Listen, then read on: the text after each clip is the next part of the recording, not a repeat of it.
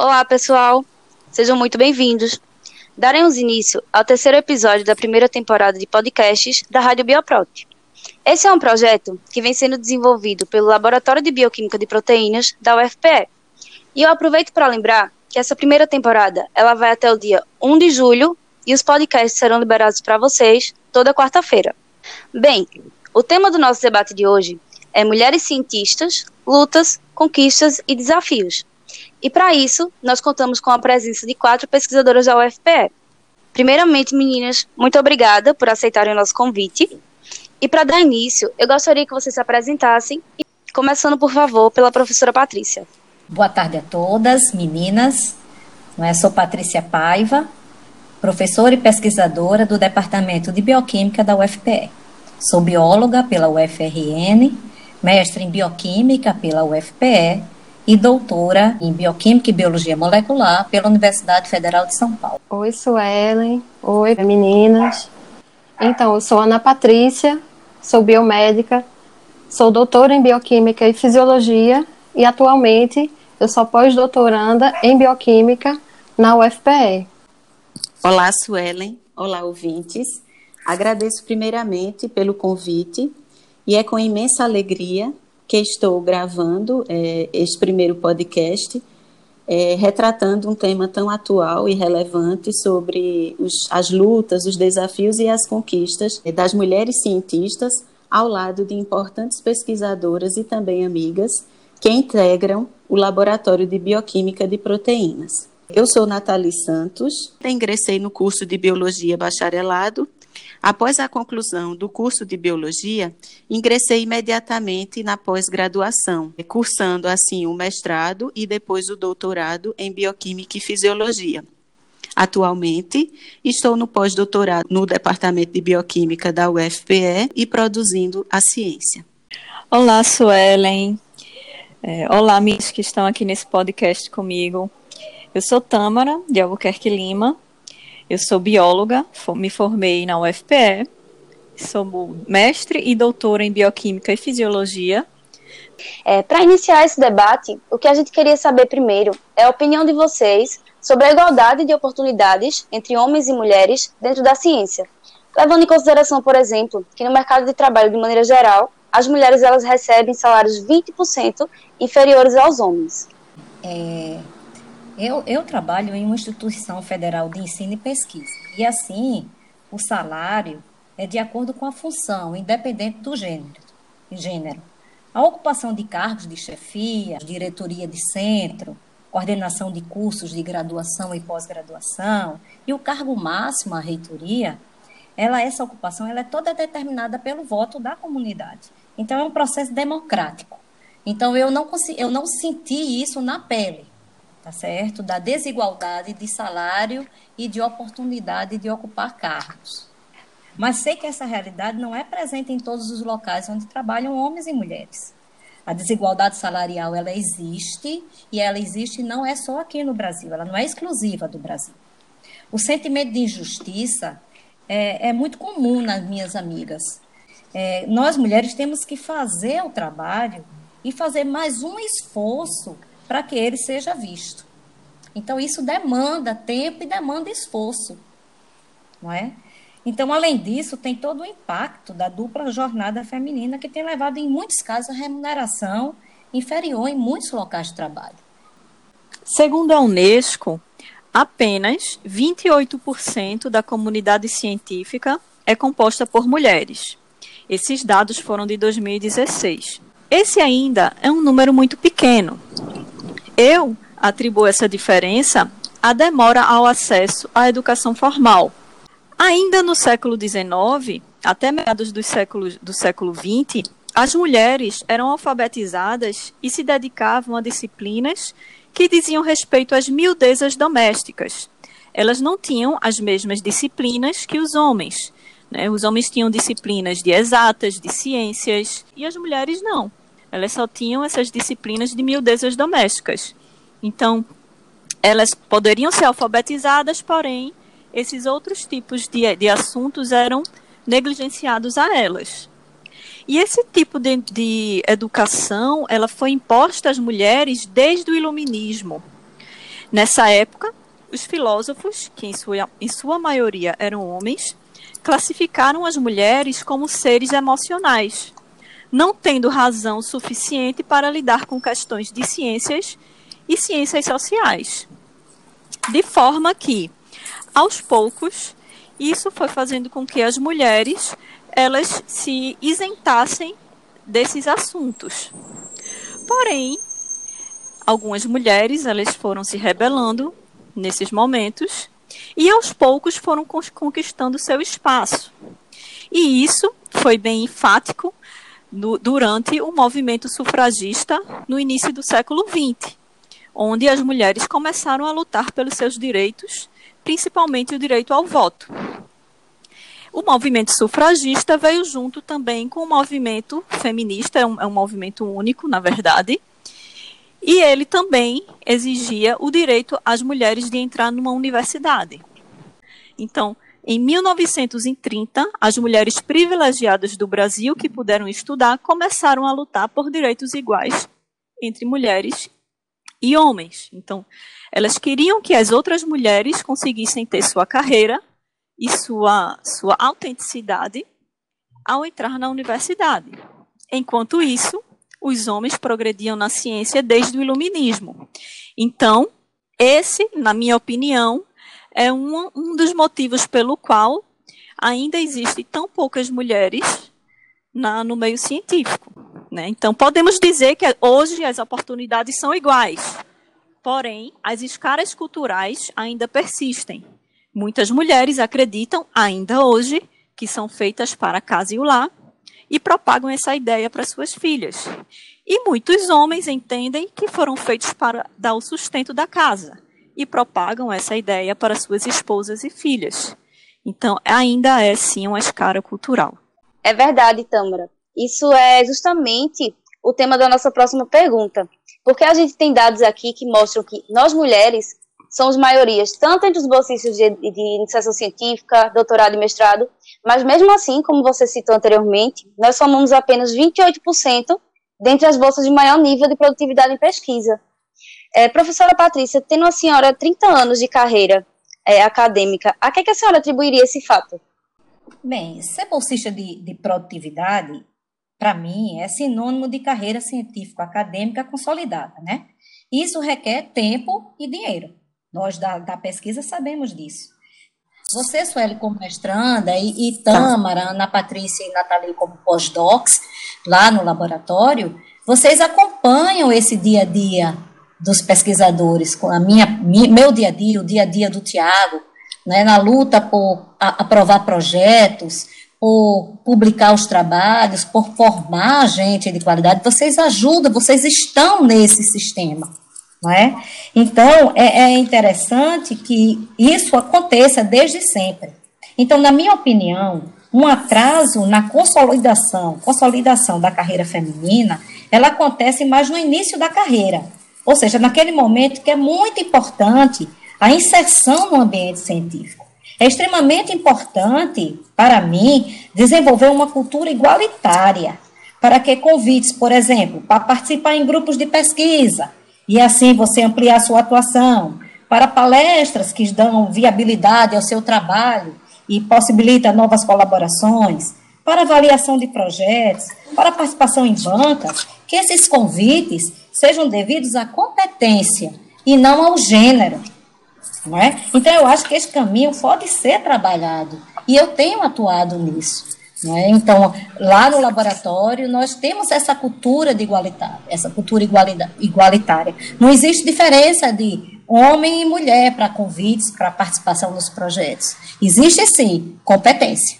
Então, eu acho que é isso, eu ando nessa linha, entendeu? Eu acho que se isso, a gente conseguir resolver isso, paulatinamente o número de mulheres, a representatividade feminina nas bolsas de produtividade, principalmente naquelas mais elevadas, vai acontecer. É uma questão de tempo. É isso mesmo, professora. E eu sou muito feliz de trabalhar com vocês por causa disso. E nunca, em nenhum momento, eu senti nenhum tipo de preconceito de, com relação a nada. Mas eu acredito que esse, esse número e essa problemática tem o mesmo raciocínio da pergunta anterior. Né? Está intimamente atrelado à cultura primitiva de que a mulher foi feita para assumir a casa e o lar. E, apesar das oportunidades entre homens e mulheres serem as mesmas, a mulher assume, e às vezes assume até inconscientemente, muito mais as tarefas do cuidar do que os homens. E isso faz com que as mulheres se afastem do seu trabalho ou diminuam sua dedicação, acarretando numa diminuição de produtividade. Nós sabemos que a produtividade ela é basicamente calculada com o número de publicações, né? É um, um dos cálculos é esse, o número de publicações científicas, e essa produtividade ela é essencial para a conquista de uma bolsa. Né? Então, a retirada da mulher do ambiente de trabalho para que ela desenvolva atividades do lar faz com que elas diminuam sua produtividade. E os homens não. Os homens foram criados por mães que assumiam essas tarefas. E eles não se sentem responsáveis de serem adultos funcionais, que cuidam também das suas próprias vidas. E é essa cultura que ela tem que ser evitada. Nós que somos mulheres, nós que somos mães, tias, que estamos envolvidas na educação, nós temos que mudar esse papel cultural da mulher e mudar esse papel cultural do homem para que o homem também, junto com a mulher, divida igualmente as atividades domésticas. E é por isso que a gente fala tanto de dupla jornada. A mulher, ela efetivamente atua e trabalha numa dupla jornada. Ela trabalha fora e ela trabalha em casa. Né? Segundo a ONU, as meninas gastam 40% mais tempo em atividades domésticas do que os meninos. Então, isso começa de casa, quando as mães designam atividades domésticas muito mais para as meninas do que para os meninos. É isso mesmo, Tamara. Acho que o caminho, a ideia é justamente essa, como você abordou muito bem, como a professora Patrícia abordou. Nós somos privilegiadas ali no nosso departamento e dentro do nosso grupo de pesquisa, porque a gente acaba se sentindo confortável porque não vemos, não vimos essa desigualdade de gêneros. Mas essa desigualdade, ela existe sim em todos os setores, inclusive, ao contrário do que muitos pensam, a ciência não é um campo neutro. Eu peguei alguns dados aqui dos mais de 900 prêmios Nobel que já foram dados, melhor dizendo, 950 até o ano passado, apenas 54 deles foram para mulheres. E existem muitas causas dessa desigualdade. E, na verdade, muitas causas que fazem a mulher, digamos, escoar. Ela vai ganhando nível dentro da academia, dentro da ciência, e cada vez vai afunilando o número de mulheres nesse ambiente. Essa desistência, essa redução de mulheres nos níveis de maior status, em resumo, se deve às responsabilidades que lhes são atribuídas. Responsabilidades familiares, responsabilidades que a sociedade impõe, responsabilidades culturais também. Tudo, como é, já foi abordado aqui, tudo se inicia na própria idade escolar, na própria infância. Porque as crianças, as meninas, as garotas, elas na maioria das vezes são criadas dentro de estereótipos, seja dentro de casa ou seja na escola. Então, a boneca é para menina porque ela tem que ser educada com o cuidar, e os joguinhos de, de raciocínio, brinquedos de montar, tudo isso vai para os meninos. Eles sim devem desenvolver todas as suas habilidades de raciocínio e tomadas de decisão. Então tudo começa aí. E aí a mulher vai crescendo no ambiente tomado por esses estereótipos, onde a mulher tem um papel social apenas de quando trabalhar complementar uma renda de uma casa, de uma família, mas ela nunca pode ser a protagonista de sua carreira na maioria das vezes a Unesco ela já, já fala muito disso, que é importante a inserção das, mulher, das meninas e mulheres nesses campos em que a ciência progride, que é as áreas de ciências, tecnologia, engenharia e matemática. Porque uma vez que as mulheres se insiram nesse ambiente, mais criativo o ambiente vai ficar e maior o desenvolvimento social os países terão.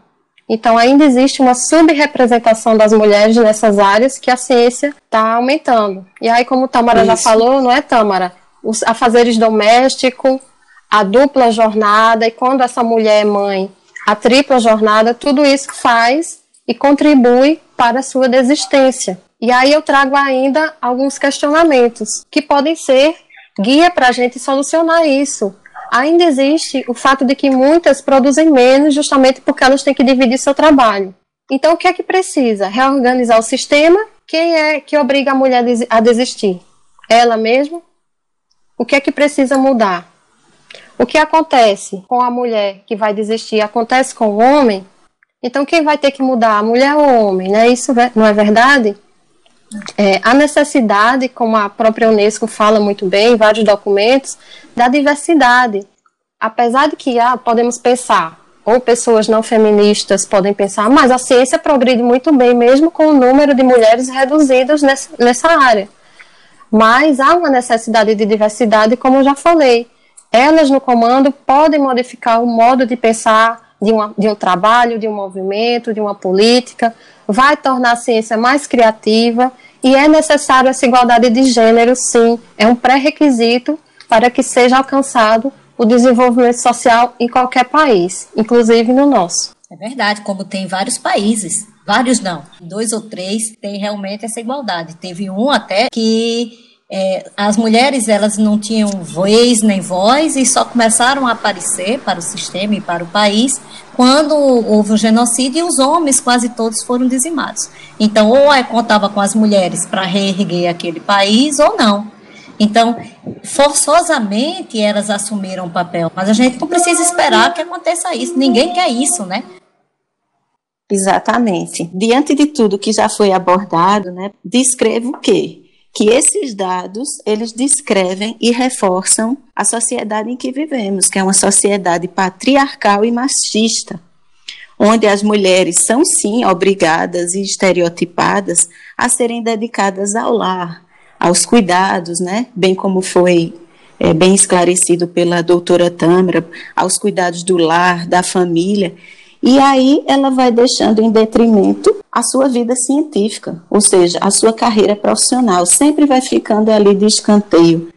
E isso vai refletindo diretamente na sua produtividade científica ou, e até mesmo na ascensão que essa mulher deseja ter durante a sua, é, na sua carreira. É importante sim ressaltarmos que esse cenário ele precisa urgentemente ser mudado. Precisamos sim ser protagonistas, precisamos continuar lutando por direitos iguais, lutando assim por maior reconhecimento no campo científico, no campo profissional, porque somos capazes.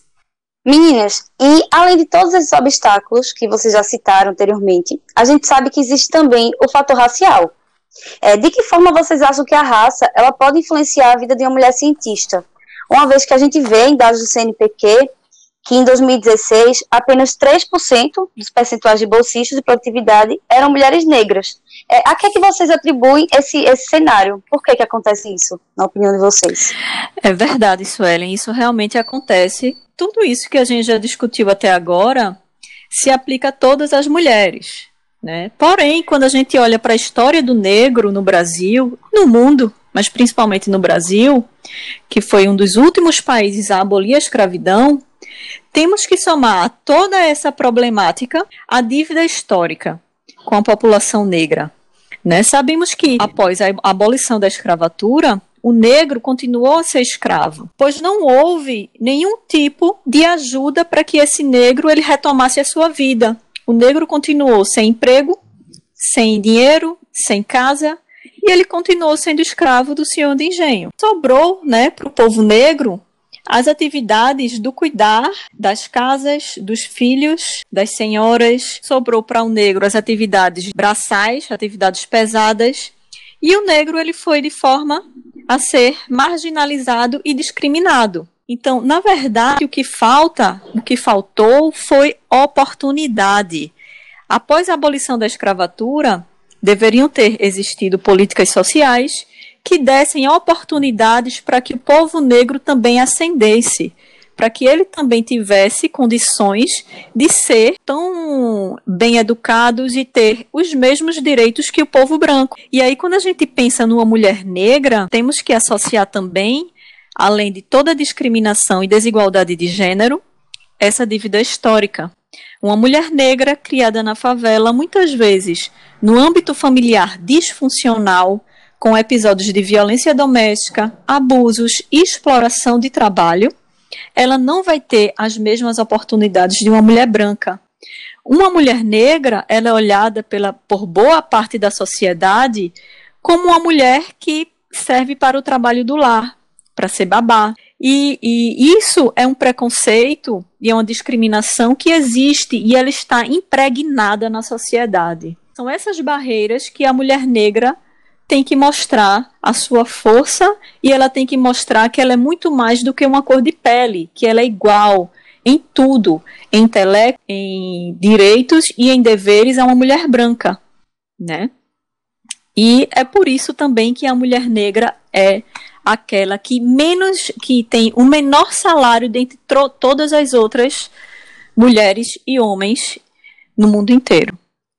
Pois é, Tamara, você falou muito bem aí. Toda causa ela é reduzida, ou ela é atribuída, melhor dizendo, a essa dívida histórica. Então, tudo isso é uma questão histórico-social. Não significa que a negra ela tem uma capacidade intelectual reduzida e por isso ela é minoria dentro da, da ciência. Como você bem falou, se você pensar que a mulher ela chegou bem depois dentro da ciência, dentro de ter o acesso aos estudos ao nível superior, por exemplo, a mulher negra tem esse atraso ainda maior. Então, tem um atraso histórico que a mulher negra teve para obter seus direitos e acessos, e esse atraso ele persiste até hoje por falta de políticas de inserção. E essa é uma questão até que, que rende muitas discussões, a questão racial. Tudo começa dentro como Tamara bem falou, dentro da nossa história, olhando para o Brasil. A primeira instituição de ensino superior, ela se foi criada aqui no Brasil em 1808. Porém, a escravidão só foi abolida em 1888. Isso não significa que a partir daquele ano a mulher negra agora sim pode iniciar sua história dentro do ensino superior, não, como Tamara bem falou. Ela ela, a, a mulher e os negros, é, em geral, eles foram libertos, entre aspas, para não dizer que eles foram jogados, porque eles não tinham nenhuma segurança, nenhum apoio social, não tinham nada. Então, continuou sendo escravizado por uma micharia, pelo que já ganhavam, por comida, por poucos salários, salários baixos. E aí, lá por volta do século XIX, quando ocorreram todas as, a, o início de, de, das revoluções feministas, algumas mulheres começaram a lutar por seu direito de trabalhar fora de casa e tudo, mas isso ainda estava muito restrito. O feminismo de fato não estava tão abrangente, porque isso só era restrito às mulheres brancas, elitizadas. Então, é um atraso histórico, é um atraso que existe até hoje, e aí, dentro de todo esse contexto, a gente tem como consequência a redução também das mulheres na pesquisa. Se as mulheres elas não conseguem ser inseridas no ensino básico, como é que elas vão chegar ali ao mestrado, a um doutorado? De jeito nenhum, isso não vai acontecer. E é por isso que algumas políticas já estão sendo criadas, já foram criadas, como é o caso das cotas raciais, que é uma das formas de cobrir todo esse atraso histórico. No entanto, mesmo com essas políticas de cotas raciais ainda existentes, o atraso ainda existe porque a diferença é muito desigual. Como é que a gente pode falar sem ferir os princípios da meritocracia?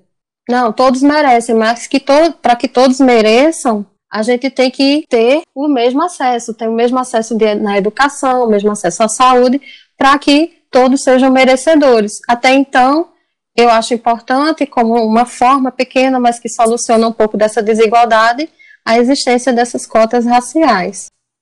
Eu concordo perfeitamente com tudo que foi abordado até o momento, né?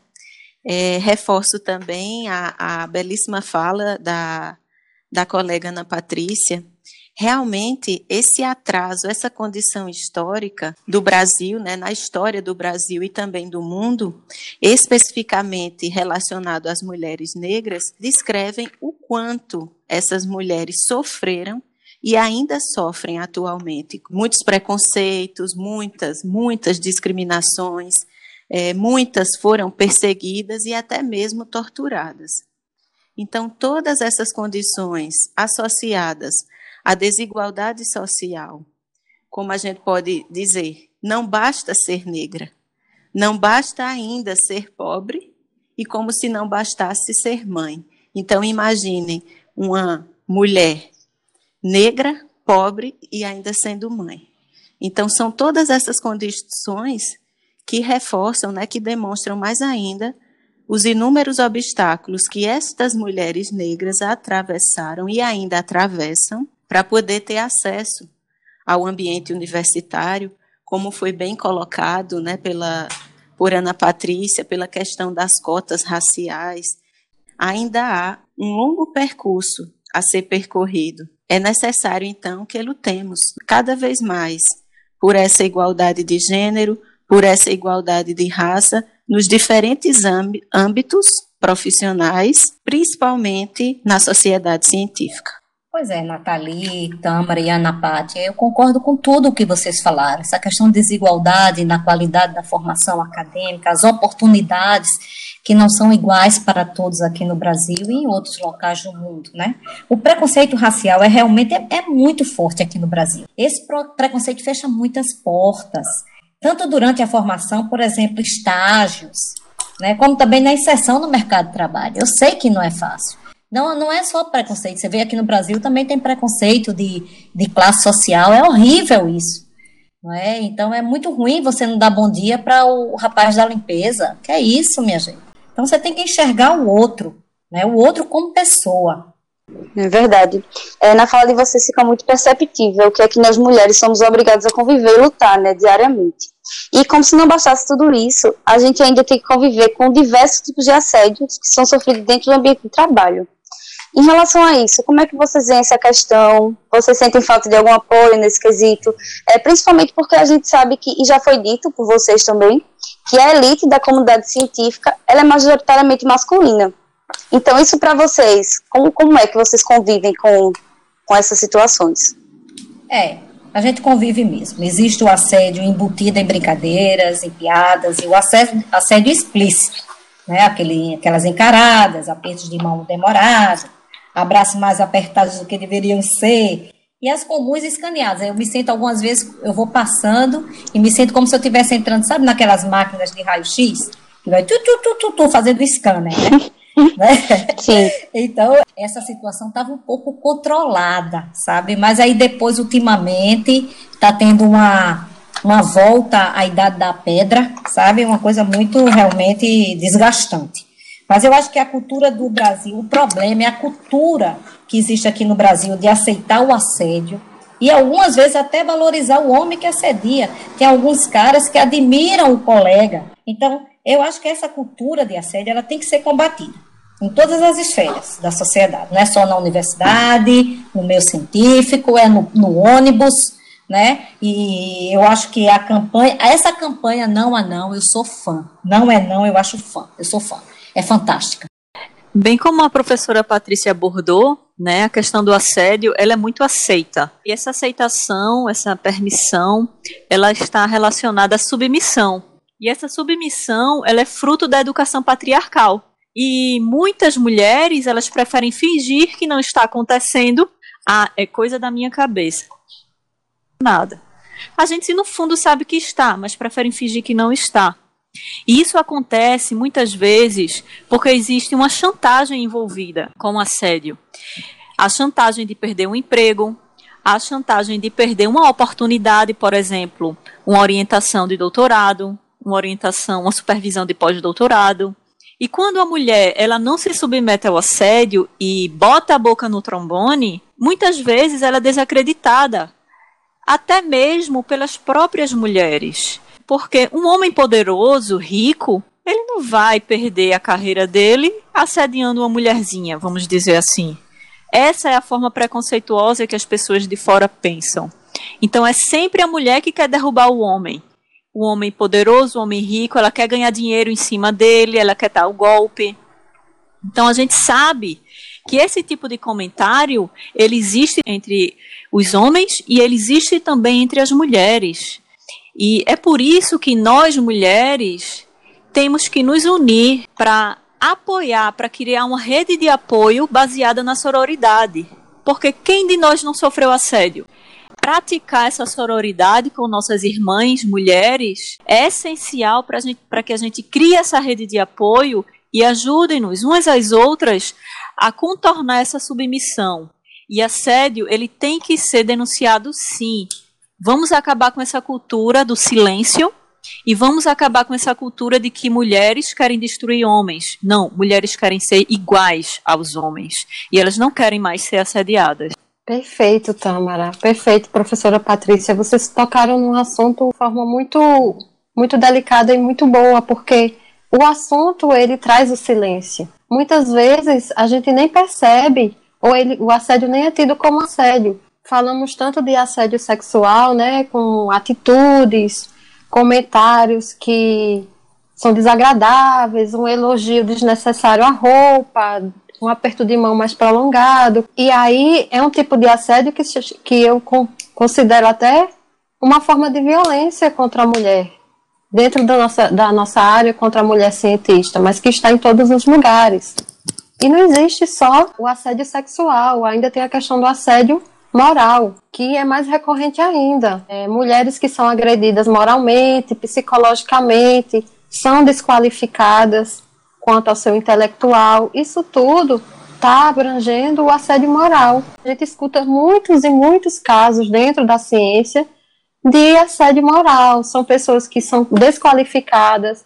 O orientador, por exemplo, desqualifica por ela ser mulher, coloca ela lá embaixo, duvida dos seus resultados, faz um excesso de críticas numa apresentação de seminários e você e a pessoa começa a perceber que, ué, por que só eu que sou mulher? Por que com os alunos meninos, os alunos homens, isso não acontece? Isso tudo é considerado assédio moral e tem que ser falado eu acho, eu acredito que faltam mais políticas e mais ações dentro do nosso meio para que a mulher se sinta mais confortável em denunciar. Então, eu acredito que quanto mais a gente conversar, quanto mais a gente abordar o tema, mais isso vai incomodar os ouvidos dos assediadores e eles vão se sentir mais acuados, porque hoje eles estão se sentindo mais livres de fazer isso, porque as mulheres continuam a se calar por medo, por vergonha elas permanecem caladas. Então temos que vestir a camisa de mexeu com uma, mexeu com todas. Exatamente, Ana Patrícia. Concordo com vocês, né? Diante de tudo que já foi abordado, né, sobre esse tema, não podemos nos calar e sentimos muita falta de uma rede de apoio que seja voltado para as mulheres, especificamente dentro das universidades, ou seja, é, uma rede de apoio que seja voltada, por exemplo, para as alunas, para os servidores, é, as técnicas, os agentes, as agentes né, é, administrativas, como também para as docentes. Dessa forma, se faz urgente a implantação de serviços de ações, né, de políticas públicas, como instrumento de prevenir essa violência e também para promover a cidadania. Então, atualmente, é, eu trouxe uns dados, né, atualmente em Pernambuco, as mulheres que sofrem qualquer tipo de assédio ou violência, elas podem se dirigir aos serviços de atendimento ao público geral. É, são serviços que estão disponíveis para a comunidade como um todo.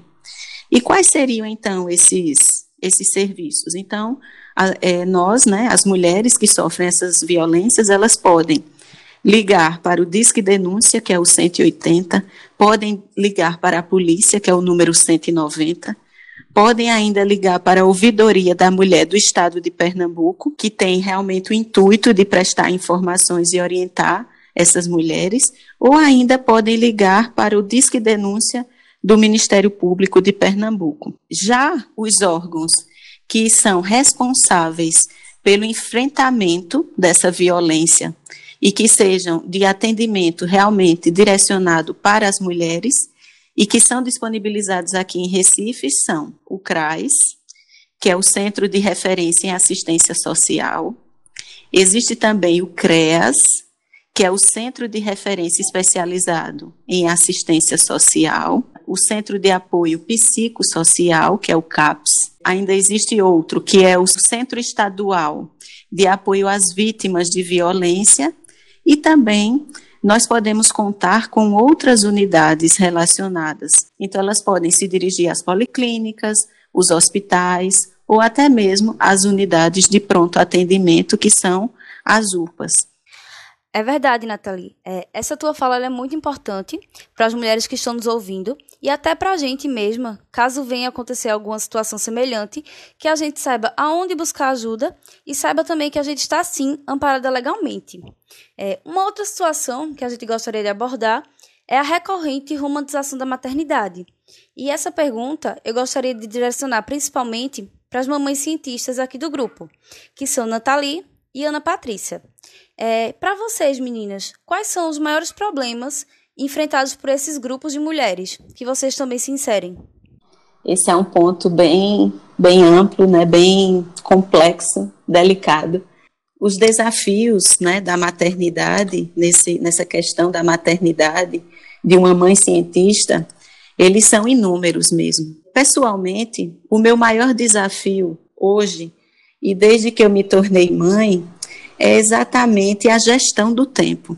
Ter que lidar com todas as atividades, é, no período de um dia, por exemplo. Então, as atividades domésticas, as atividades relacionadas com a família, né? Então, precisamos também ter momentos de lazer e de interação com o esposo, com nossos filhos, os cuidados com a saúde, com a alimentação, com o bem-estar, né, das, das minhas filhas, e da família como um todo. E ainda, como se não bastasse, é, não menos importante, preciso também ter tempo para destinar ao nosso desenvolvimento intelectual. Então, é necessário ter tempo para as atividades, né? É, para os estudos, para as atividades da universidade, como, por exemplo, os estudos de atualização, estudos que estejam relacionados ao meu projeto de pesquisa científico, como também acompanhar os alunos da pós-graduação, do mestrado e do doutorado, dando um suporte na parte experimental, na parte de confecção dos artigos. Então, são inúmeras né, as atividades relacionadas a, a esse ambiente acadêmico e que nós, e eu principalmente, tenho que desempenhar e tenho que declarar a responsabilidade que eu também devo ter com essas atividades. Então, todas essas, essas atividades que foram descritas por mim, elas caracterizam principalmente o quê? A centralização das obrigações. A mulher, então, ela tem ali o foco principal. E todas essas atividades são centralizadas nessas mulheres. São centralizadas nessas mães. E aí surge um termo que é muito utilizado atualmente né, em reportagens, em matérias, que é exatamente o termo que as mulheres são multitasking, ou seja, é, as mulheres elas são seres multitarefas, ou seja, elas têm que atuar e liderar tudo aquilo ali. Mas assim, eu gostaria também de reforçar a importância de uma rede de apoio. Eu sempre tive e sempre pude contar com uma rede de apoio, que é representada pelos meus familiares, ou seja, pelos avós né, das minhas filhas, pelos tios, pelas tias, pelo meu esposo, pelos meus amigos da faculdade, que sempre me compreenderam também, sempre me ajudaram ao longo de todo esse percurso, pelas amigas da escola, e também sempre contei com a ajuda de uma secretária para me auxiliar nas atividades domésticas. É importante frisar que a presença também de uma rede de apoio é essencial para que eu pudesse dar continuidade e conseguir né, percorrer essa minha trajetória na carreira científica. Como Nathalie tá, abordou muito bem, Nathalie, muito bons os pontos que você abordou compartilho de muito do que você disse, a questão do tempo para a mãe cientista, ela é um ponto chave na problemática de administração de toda a carreira e vida pessoal. Isso é verdade. E justamente o que, é que a gente vê? Que muitos homens, inclusive mulheres também, algumas mulheres, elas consideram que após uma mulher se tornar mãe, construir uma família, ela não pode continuar sua carreira científica. E aqui eu cito para vocês várias problemáticas que estão relacionadas à maternidade e ciência. Como é difícil a administração dessas duas vertentes. Primeiro, que a, a mãe cientista, como Nathalie falou, ela tem uma tripla jornada na maioria das vezes. Ela tem o seu trabalho, ela tem os afazeres domésticos e tem os cuidados com os filhos. Eu tenho uma, uma filha só, Nathalie tem dois, duas. Então temos dinâmicas, apesar de sermos cientistas mães, temos dinâmicas totalmente diferentes. E isso tudo tem que ser levado em consideração. E aí todo esse cuidado torna a produção dessa mulher inevitavelmente menor do que a do homem. Isso é indiscutível.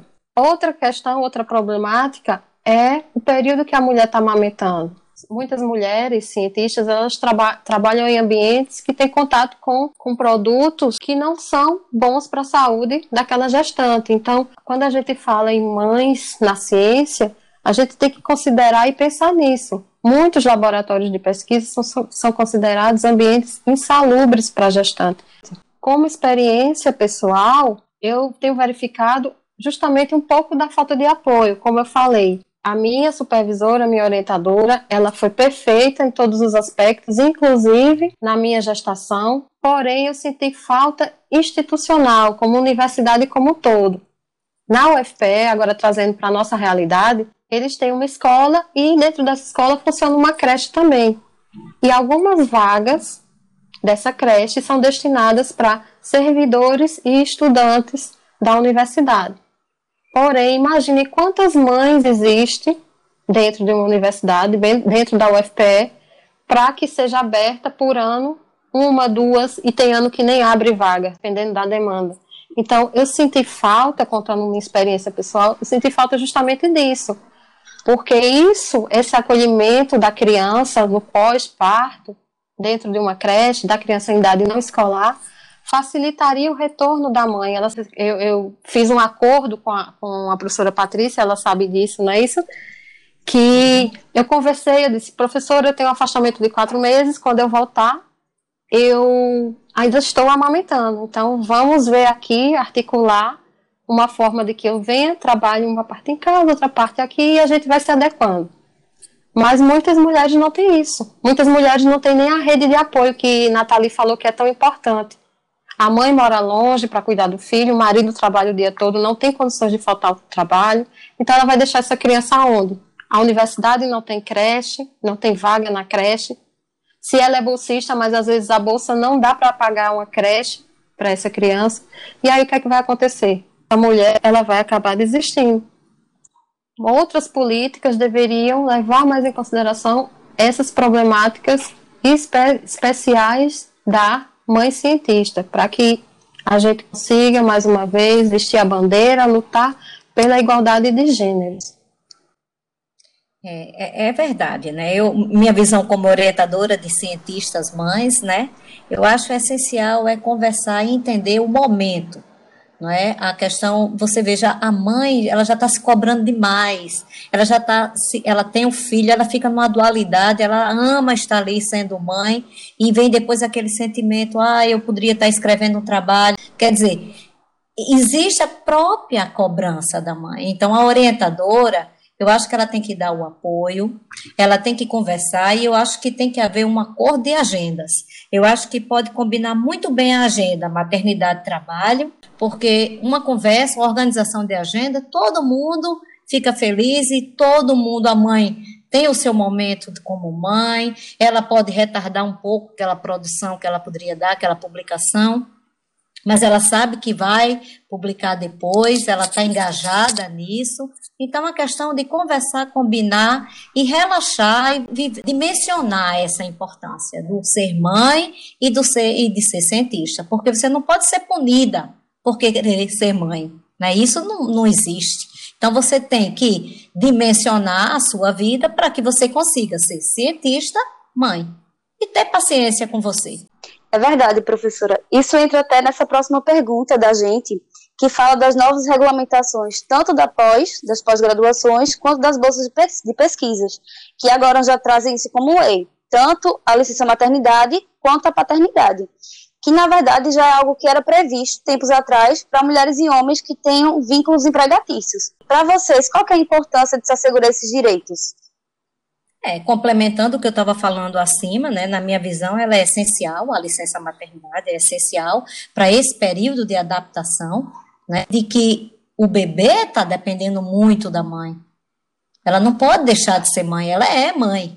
Então, isso ser assistido institucionalmente, isso é muito bom né, e deve ser mantido. A licença paternidade, eu acho que foi decisiva para explicitar que não cabe apenas à mãe o cuidado com o bebê. Né? Ela permite e mostra para o pai que ele está ali, ó, ele é partícipe daquela, daquela produção ali, né? Então, é, eu sou a favor demais da licença maternidade e da licença paternidade. Isso realmente é um grande avanço para nós mulheres. É, muito, muitas pessoas veem que um bolsista ele é um estudante, mas na verdade ele está ali exercendo o seu trabalho, o seu trabalho científico, ele recebe para isso e ele precisa ter assegurado direitos que lhes dê condição de apoio, né? Na verdade, esse direito a gente pode prorrogar a nossa bolsa por mais quatro meses, então isso é condizente com a licença maternidade dos demais trabalhadores aqui no Brasil. Só que, no entanto, a gente ainda tem um longo caminho a ser percorrido nessa luta por igualdade de gênero, né? Porque a licença maternidade e a licença paternidade, elas têm tempos, durações diferentes. Então, a gente está vendo ainda que a função do cuidar da criança ainda está totalmente atrelado à mãe, à mulher. Após o afastamento desses quatro meses, a mulher deve retomar suas atividades e mais nada é discutido nesse aspecto. Então, está faltando essa discussão. Quais são os questionamentos que são abertos a partir daí? Primeiro, a garantia da amamentação. Nos demais trabalhadores, pela, pelas leis da CLT, é estabelecido que as mulheres elas façam uma pausa para amamentar, duas pausas, na verdade, para amamentar, até a criança atingir seus seis meses. Na nossa área, nos bolsistas, não tem nada que fale a respeito disso. Então, no, em um trabalho carteira assinada, que, que tem seus direitos pela CLT, regidos pela CLT, a mulher ela pode conversar e ter uma prorrogação do seu, da sua licença maternidade por mais 15 dias ou sair uma hora antes. Claro que isso também pode, pode ser conversado com seu orientador, desde que você tenha um orientador aberto para essa conversa, que foi o meu caso, por exemplo. Mas a maioria não tem essa abertura. A mulher, quando volta do seu afastamento de quatro meses, da sua licença, ela é cobrada como se nada tivesse acontecido. É, eu concordo em tudo, né, com a, a minha querida amiga e também mãe, Ana Patrícia. Realmente é, foi um direito trabalhista, né, conquistado com muita luta. Assegura a mãe ou o pai, que está sendo ali naquele momento responsável pelo bebê, os direitos de cuidar de forma integral, tendo todas as condições para poder manter, né, manter aquela criança. E os seus direitos, né, o direito dessa mãe ainda estão salvaguardados. Eu gostaria também de dizer, como eu passei por duas gestações, eu tive muito apoio e agradeço muito a minha orientadora, a professora Patrícia, e, pelo contrário, ela não foi aquela orientadora que me ligava ou cobrava. Natalia, ó, se você tiver um tempinho, não. Ela respeitava, pelo contrário, ela me ligava para saber como eu estava, se eu estava bem, se eu estava saudável, se eu estava conseguindo dormir, ou seja, para dar orientações, e isso é muito positivo. Então, é uma fase que é muito, é, é muito devastadora, vamos dizer assim, para as mulheres, nessa fase dos quatro meses. E mais ainda, eu gostaria de deixar claro também que eu fui contemplada, né, como a Ana Patrícia bem abordou, é, eu consegui estender por oito meses. Então, eu consegui a contemplação de mais oito meses da minha bolsa, exatamente diante das minhas duas gestações. Dito tudo isso que as meninas falaram, é importante falar um pouco sobre a licença paternidade. Né? Para mudarmos a cultura maternal cuidadora e para que os homens assumam junto com as mulheres de forma igual a divisão de tarefas no cuidar do bebê, a licença paternidade é essencial e é ideal que ela tenha o mesmo tempo que a licença maternidade. Né? Essa mudança, ela trará aos poucos a, a mudança que a gente quer. É, com certeza esse é um assunto que a gente poderia conversar aqui por horas, porque é uma pauta que é super atual, é extremamente relevante, e eu creio que todas nós nos identificamos muito com esse assunto. Mas, para finalizar esse papo, o que é que vocês têm a dizer para todas as mulheres, sejam elas cientistas ou não, que estão aqui nos ouvindo, é, que mensagem vocês gostariam de deixar para elas, para que elas possam acreditar que é possível sim e é extremamente necessário continuar a romper as barreiras sociais que ainda existem e são tão fortes é, dentro da nossa vida ainda. É, o que eu gostaria de deixar aqui como, como palavras de ordem né, é empoderamento. É, as mulheres romperam discriminações, muitas. Imagine, minha gente. A gente está conversando tudo isso agora. Imagine lá, tempos e tempos atrás, não é? Como era muito mais difícil e elas romperam é, essas discriminações. Então, temos hoje é que honrar essa luta que foi realizada por mais homens e mulheres assumidamente feministas. É isso que nós precisamos, de homens e mulheres unidos na luta pelos direitos iguais, pela igualdade de gênero. Eu gostaria de encerrar, então, a minha fala dizendo para todas as mulheres que sim, é possível. Somos mulheres. E a palavra mulher indica isso, somos força, somos ativistas, né? somos articuladas, é, quebramos paradigmas sociais e lutamos cada vez mais pela liberdade e pela igualdade de direitos humanos e de gênero. Primeiramente, eu queria agradecer, Tâmara, obrigado pelas palavras, me senti muito acolhida e ser feminista, ser mulher é isso, é entender e elogiar a outra, entender as necessidades e acolher. Então, como palavras finais aqui, eu deixo que é preciso quebrar todo esse ciclo, é preciso romper todos os estereótipos. Sejamos sempre curiosas, pois isso nos permitirá avançar no nosso trabalho, seja qualquer que for na pesquisa ou em outra área. Somos todas capazes, sim. Vamos cultivar o feminismo, vamos ser empoderadas, vamos ter empatia com todas as outras mulheres e suas diferentes histórias, e isso vai nos possibilitar criarmos uma enorme rede de apoio que ajudará, inclusive, na manutenção da nossa carreira. Sejamos todas protagonistas da nossa história. É isso, é, tudo que vocês falaram foi perfeito. Né? Mulheres, não desistam dos seus objetivos, lutem. Quando a luta for muito árdua, procurem uma rede de apoio, sejamos resilientes, vamos nos unir na luta contra o patriarcado, porque juntas somos instrumentos para a mudança. Meninas, mais uma vez, muito obrigada a todos vocês pela participação. Obrigada também pelo debate, que eu creio que foi muito construtivo. E eu espero que a gente possa contar com a presença de vocês nos próximos episódios. É, e para todo mundo que está nos ouvindo, o nosso próximo episódio ele será liberado no dia 10 de junho e a entrevistada será a professora Lidiane Pereira, de Albuquerque, da Universidade Federal do Piauí. O tema vocês descobrem nas nossas redes sociais a partir de segunda, dia 8. Até lá!